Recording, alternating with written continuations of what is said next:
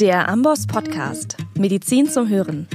Thema des heutigen Experteninterviews Hirntod und Hirntoddiagnostik. Der Weg zur Organspende. Teil 1. Im Studio ist für euch Angelique, Ärztin aus der Amboss Redaktion. Hi und herzlich willkommen. Wir sprechen heute über ein Thema, bei dem viele vielleicht Berührungsängste haben, das uns als Ärztinnen und Ärzte jedoch im Alltag begegnen kann. Wir reden über den Hirntod und die Organspende. Heute geht es vor allem um den Teil, der vor einer möglichen Organtransplantation passieren muss, nämlich die Hirntoddiagnostik. Doch wie kommt es überhaupt zu einem irreversiblen Hirnfunktionsausfall? Und wie führt man ein Hirntodprotokoll praktisch durch? Außerdem unterhalten wir uns darüber, wie man das herausfordernde Gespräch mit den Angehörigen empathisch führen kann, eine Organspendebereitschaft anspricht und auf Fragen und Ängste eingehen kann.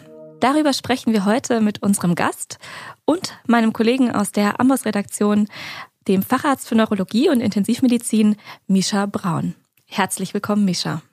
Hallo, Angelique.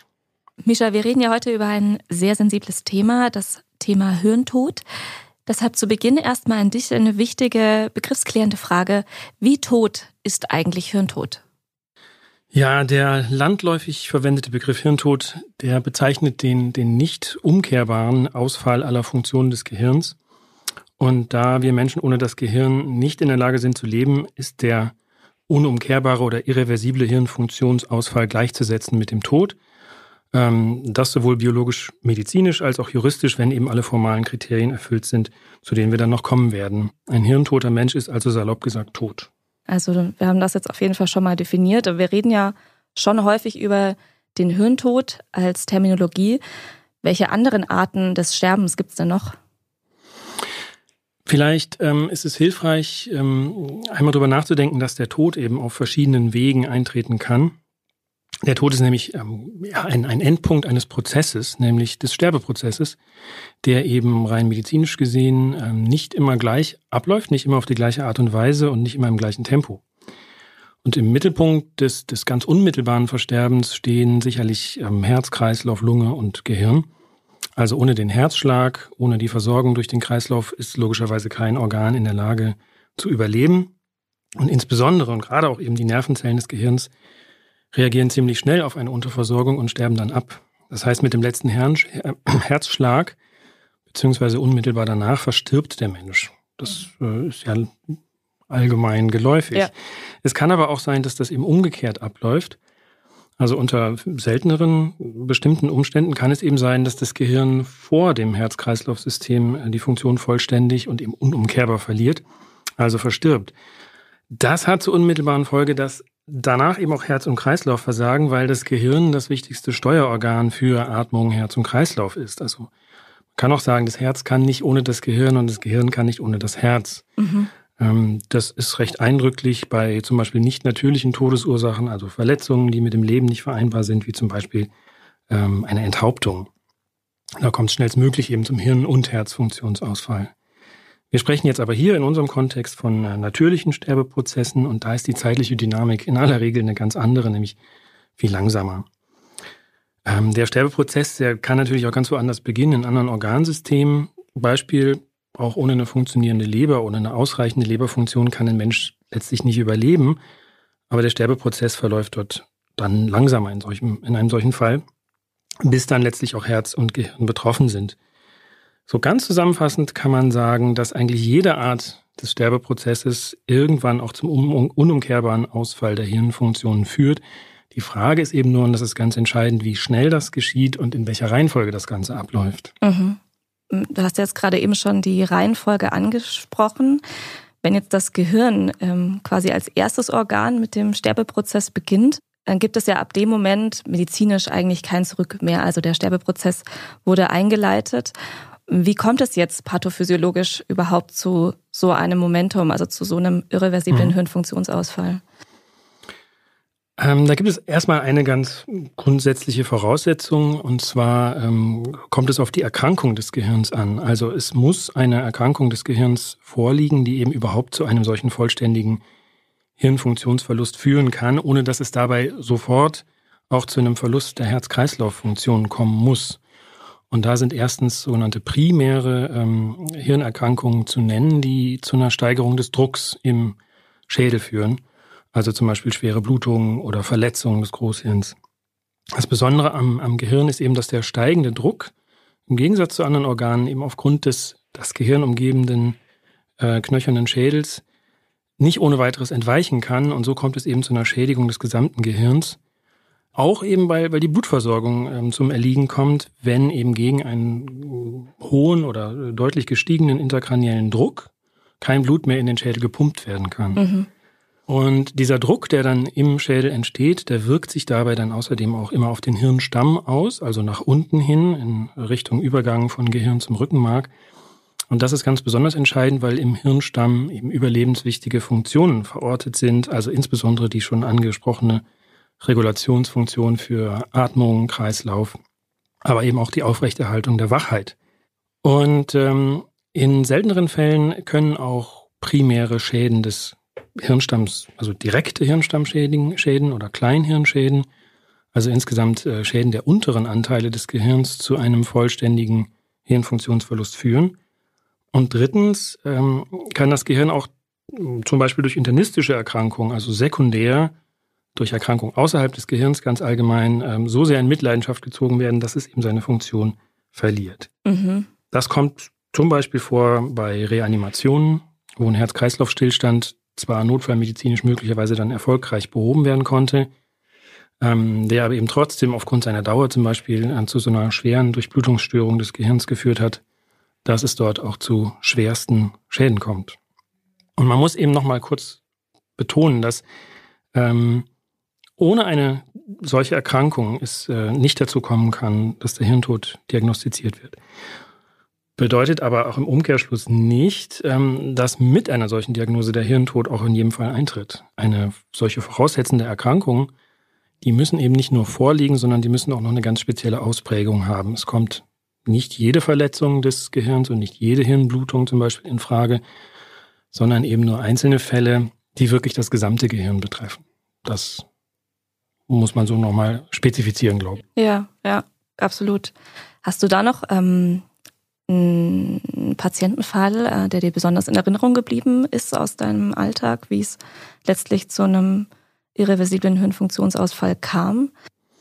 Ja, da gibt's reichlich Fälle. Ähm, also ein typisches Beispiel sind sicherlich ähm, Straßenverkehrsunfälle, ähm, mhm. Personen auf äh, Motorrädern oder Fahrrädern insbesondere unterwegs, die eben schwere Hirnverletzungen erleiden, die dann in der Folge zu schwersten und ausgedehntesten Blutungen zum Beispiel im Gehirn selber führen. Das kann dann auch gerade bei, ähm, bei jüngeren Menschen sehr schnell dazu führen, dass der Druck im Schädel sehr schnell ansteigt, also auch in der Zeit, die es braucht, um den Patienten notfallmedizinisch zu versorgen und dann in eine, ähm, in eine Spezialklinik zu bringen, ähm, kann es schon dazu kommen, dass es dann zu sehr drastischen Schädigungen des Gehirns kommt. Zum Beispiel. Mhm. Ist der einen Fall besonders im Gedächtnis geblieben? Ähm, ja, es gibt einen Fall, der sicherlich sehr dramatisch war, denn das war, sagen wir mal, ein Schädelhirntrauma ohne Verkehrsunfall. Mhm. Ähm, es war ein relativ junger Mann, der ähm, Geschäftsmann war und sich während einer ähm, Kaffeepause im Büro letztlich mit der Kaffeetasse ähm, im Hof des Gebäudes an eine, eine Metallabsperrung, an ein Metallgitter, was da, glaube ich, zu Zwecken einer, einer Baustelle ähm, aufgestellt war, gelehnt hat, rücklings, und das Ding war nicht gesichert, so dass er praktisch der vollen Länge nach rücklings auf den Hinterkopf gefallen ist. Und dieses Gitter, was er sozusagen hinter seinen Beinen hatte, hat ihn äh, daran gehindert, einen Ausfallschritt zu machen. Mhm. Und er hat sozusagen die, die Wucht dieses Aufpralls schon gereicht, um zu genau so einem Verletzungsmuster zu führen. Das war natürlich in jeder Beziehung ein recht dramatischer Fall. Ja, ja, kann ich verstehen. Jetzt ist es ja so, dass, ähm, wenn wir jetzt über so einen Zustand reden, der führt ja im natürlichen Setting, nicht auf Intensivstationen, unmittelbar eigentlich immer zu einem ähm, Herz-Kreislauf-Stillstand im Verlauf. Wie kommt es jetzt überhaupt dazu, dass ähm, wir als Ärztinnen und Ärzte bei einem Patienten oder einer Patientin den Hirnfunktionsausfall feststellen können? Ja, genau. Also damit ein äh, unumkehrbarer Hirnfunktionsausfall überhaupt diagnostiziert werden kann, muss eben eine zweite und genauso wichtige Voraussetzung vorliegen. Denn der natürliche Sterbeprozess, äh, den du angesprochen hast, der, der muss aufgehalten werden, beziehungsweise der musste aufgehalten worden sein. Mhm. Denn genau, normalerweise würde eben dieser Hirnfunktionsausfall auch relativ unmittelbar zum Auslauf des Kreislaufs führen. Und deshalb kommt die Feststellung ähm, dieses unumkehrbaren Hirnfunktionsausfalls als Todesursache nur auf Intensivstationen vor und dort auch eben nur bei Patienten, deren ähm, Herz- und Kreislauffunktion durch Intensivtherapie, also insbesondere Beatmungstherapie, Kreislaufunterstützung, aufrechterhalten wird.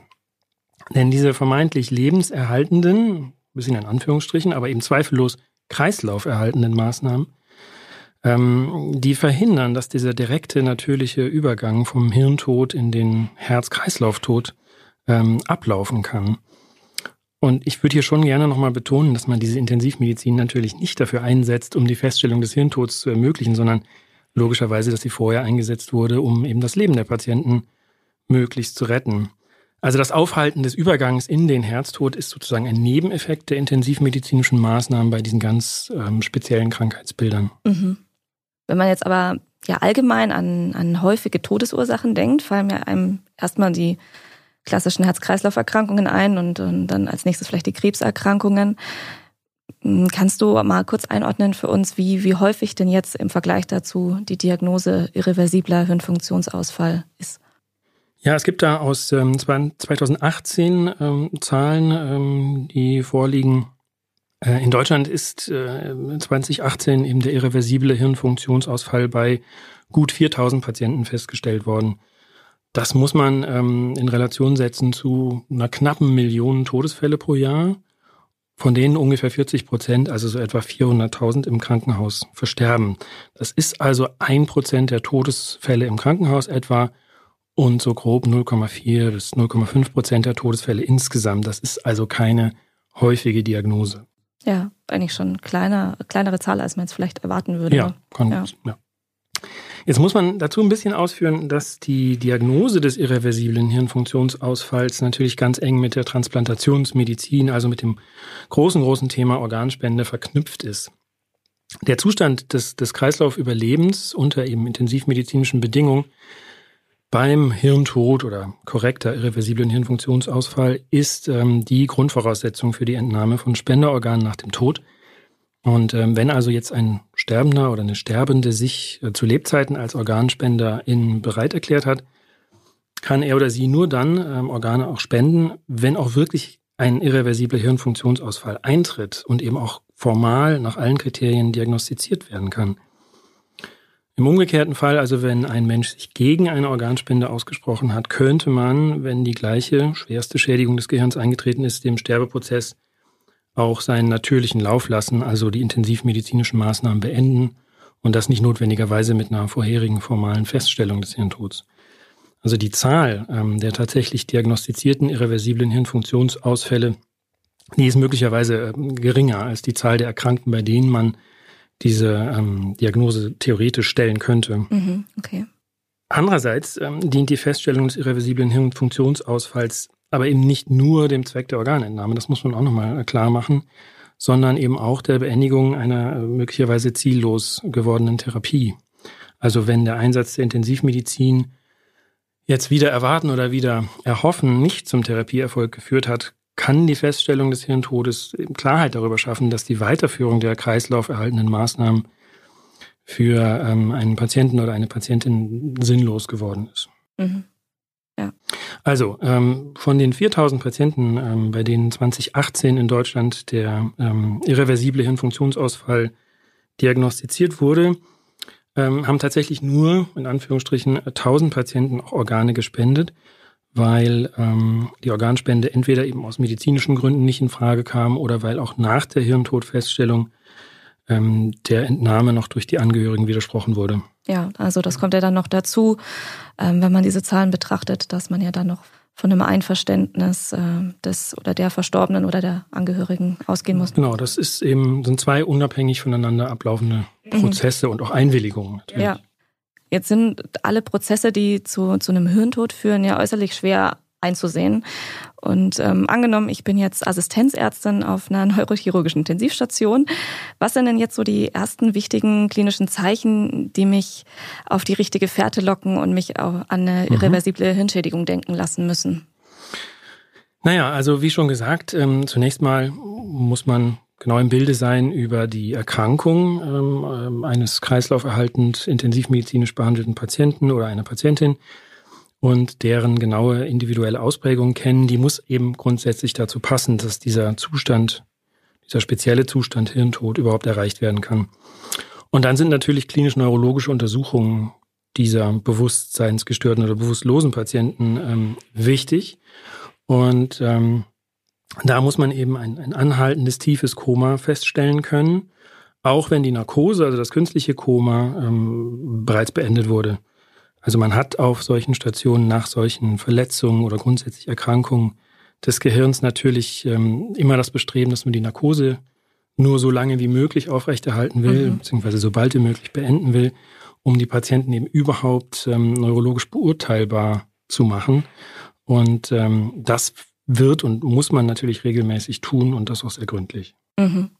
Was sind jetzt so ähm, Untersuchungen, die man auch mit wenig Erfahrung schon vielleicht am Krankenbett durchführen kann, äh, im Rahmen der Visite zum Beispiel, bevor ich jetzt meine Oberärztin anrufe und meinen mein Verdacht mitteile?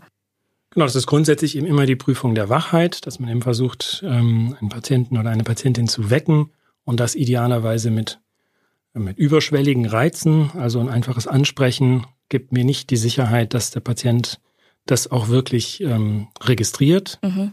Ähm, da arbeitet man idealerweise mit definierten zentralen Schmerzreizen. Zentral heißt also in der Nähe des Gehirns, idealerweise irgendwo im Gesicht und nicht zum Beispiel an den Händen oder Füßen zu viele Fehlerquellen. Ähm, und dann geht es natürlich um die Untersuchung der Hirnstammreflexe, weil der Hirnstamm eben so ein wichtiges, ähm, wichtiger Bereich des Gehirns ist, in dem eben all diese lebenserhaltenden Funktionen verortet sind. Äh, da geben einem die Hirnstammreflexe indirekt letztlich, aber doch einen sehr, sehr ähm, guten Eindruck über den Funktionszustand des gesamten Hirnstamms. Mhm. Welche Voraussetzungen müssen denn jetzt erfüllt sein, um konkret eine Hirntoddiagnostik durchführen zu können?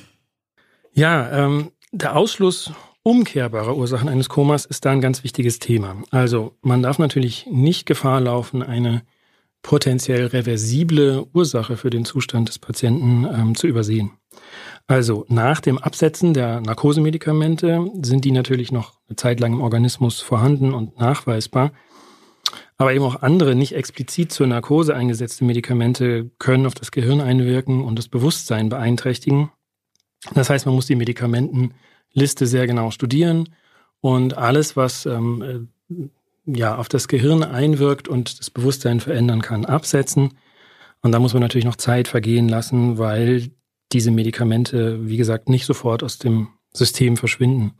Das kann man idealerweise auch eben durch toxikologische Untersuchungen bestätigen, messen und sozusagen die, den Zeitpunkt äh, erfahren, wann die Medikamente eben nicht mehr nachweisbar sind. Mhm. Wie lange dauert das sowas in, in der Regel? Das ist ganz unterschiedlich. Das kommt, kommt auf die Dosierung an, das kommt auf die Medikamentenkombination an. Kann man so pauschal nicht sagen. Ja. Das ist eine, auf jeden Fall eine Entscheidung für den Einzelfall. Ja, okay. Ähm, ja, und neben der Wirkung von Medikamenten, Narkosemedikamenten oder auch anderen toxischen Substanzen muss sichergestellt sein, dass keine anderen Einwirkungen auf das Gehirn zum Koma führen. Also Stichworte, Blutzucker muss normal sein, äh, stabil sein. Elektrolyte dürfen nicht derangiert sein, Körpertemperatur muss in Ordnung sein, der Blutdruck natürlich auch, keinerlei ähm, Hinweise für eine hepatische oder renale Enzephalopathie, also kurzum alles, was ähm, eine potenziell reversible Koma-Ursache zum Beispiel aus der inneren Medizin ist, außerhalb des Gehirns, das muss ausgeschlossen werden, zweifelsfrei. ja. ja. Jetzt habe ich im, im Transplantationsgesetz ähm, gelesen, dass Ärztinnen das Gespräch schon dann mit den Angehörigen führen müssen, wenn der irreversible Hirnfunktionsausfall abzusehen ist. Kannst du uns kurz erklären, warum wird das so explizit formuliert? Warum gerade schon bei dem Verdacht und nicht erst nach der Feststellung? Ja, die, ähm, die Feststellung des irreversiblen Hirnfunktionsausfalls, die folgt nach einem mehrstufigen Prinzip und anhand ziemlich klar festgelegter Regeln und das auch durch nicht nur einen Untersucher oder Untersucherin, sondern durch mehrere erfahrene Untersuchungen, UntersucherInnen unabhängig voneinander. Die müssen sich ergänzen und bestätigen. Und das Ganze dauert mindestens Stunden bis Tage und kann auch nur auf der Intensivstation durchgeführt werden. Das Ganze ist also zeitintensiv und auch personalintensiv. Die grundsätzliche Bereitschaft zur Organspende sollte bei Patienten, bei denen ein irreversibler Hirnfunktionsausfall abzusehen ist, idealerweise also vorher geklärt werden. Das gilt natürlich auch äh, für die grundsätzliche Fähigkeit zur Organspende, denn nicht jeder Patient kommt als Spender in Frage, auch wenn die Bereitschaft dazu mal bekundet wurde und ähm, auch wenn der irreversible Hirnfunktionsausfall absehbar ist. In dem Zusammenhang muss man auch nochmal sagen, dass die Feststellung des Hirntods keinesfalls automatisch zu einer Organspende führt. Und grundsätzlich müssen Angehörige natürlich in jedem Fall rechtzeitig über Verlauf und Konsequenzen einer solch schweren Erkrankung aufgeklärt werden. Ja, absolut.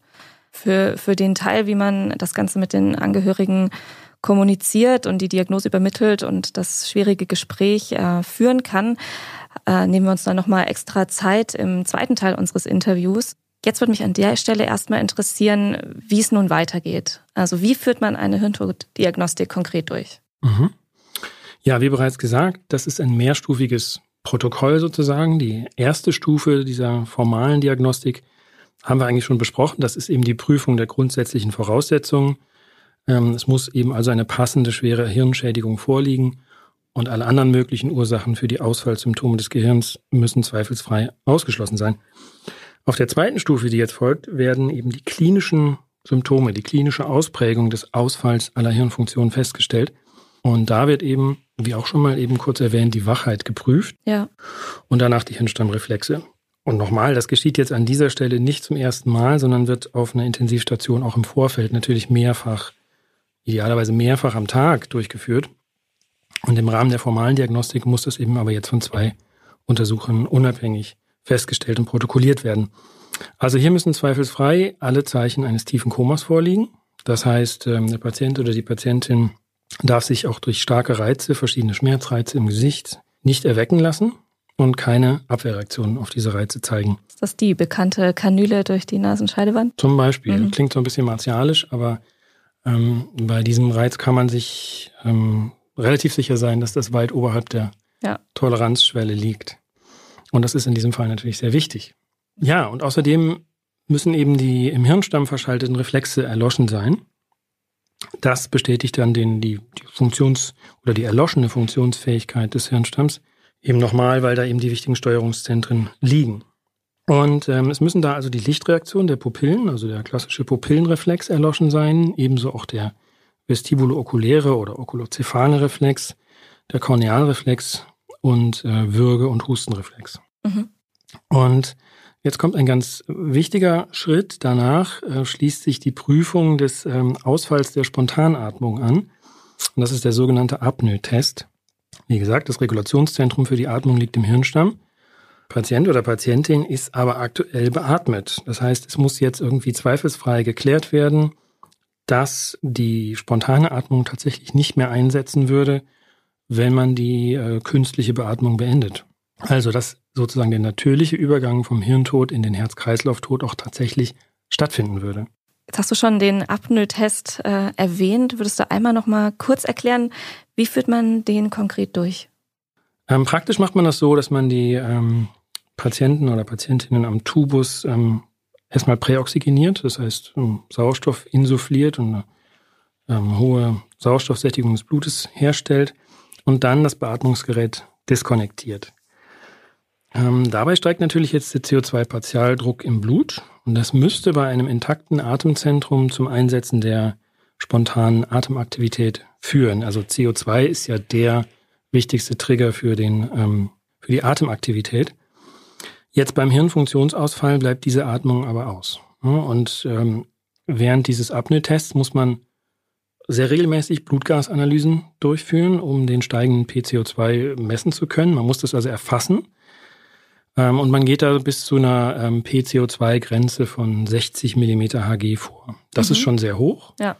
Ähm, da muss äh, bei einem funktionierenden Atemzentrum die Atmung eingesetzt haben. Man ähm, hat es bewusst gewählt, weil es natürlich auch Patienten gibt, die eine relativ hohe CO2-Toleranz haben, chronisch lungenerkrankte Patienten zum Beispiel. Genau, ähm, das kann so bis ungefähr zehn Minuten dauern. Ähm, in dem Punkt muss man dann den Apnoe-Test natürlich auch beenden und mhm. die Beatmung wieder, ähm, das Beatmungsgerät wieder anschließen. Ähm, genau, weil man ja sozusagen die Perfusion ähm, der Organe erhalten muss.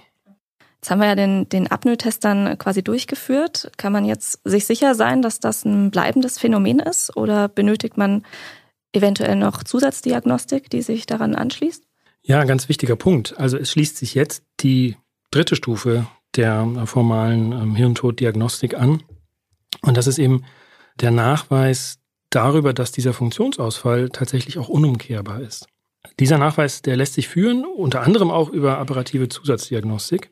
Und dazu verwendet man entweder elektrophysiologische Methoden, also das ähm, Elektroenzephalogramm oder akustisch oder sensibel evozierte Potenziale, mit denen man nachweisen muss, dass keine Reize mehr ins Gehirn gelangen, beziehungsweise auch keine Reizverarbeitung im Gehirn mehr stattfindet. Das EEG zum Beispiel, das muss äh, über eine halbe Stunde laufen und äh, muss dabei durchgehende Nulllinien zeigen. Oder man führt den Nachweis über die Messung des Blutflusses im Gehirn.